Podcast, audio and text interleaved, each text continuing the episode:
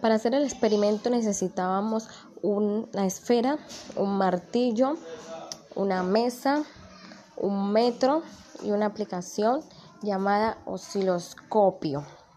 Y con ayuda del osciloscopio se logró medir el tiempo del golpe del martillo que se le da a la esfera y el tiempo de caída.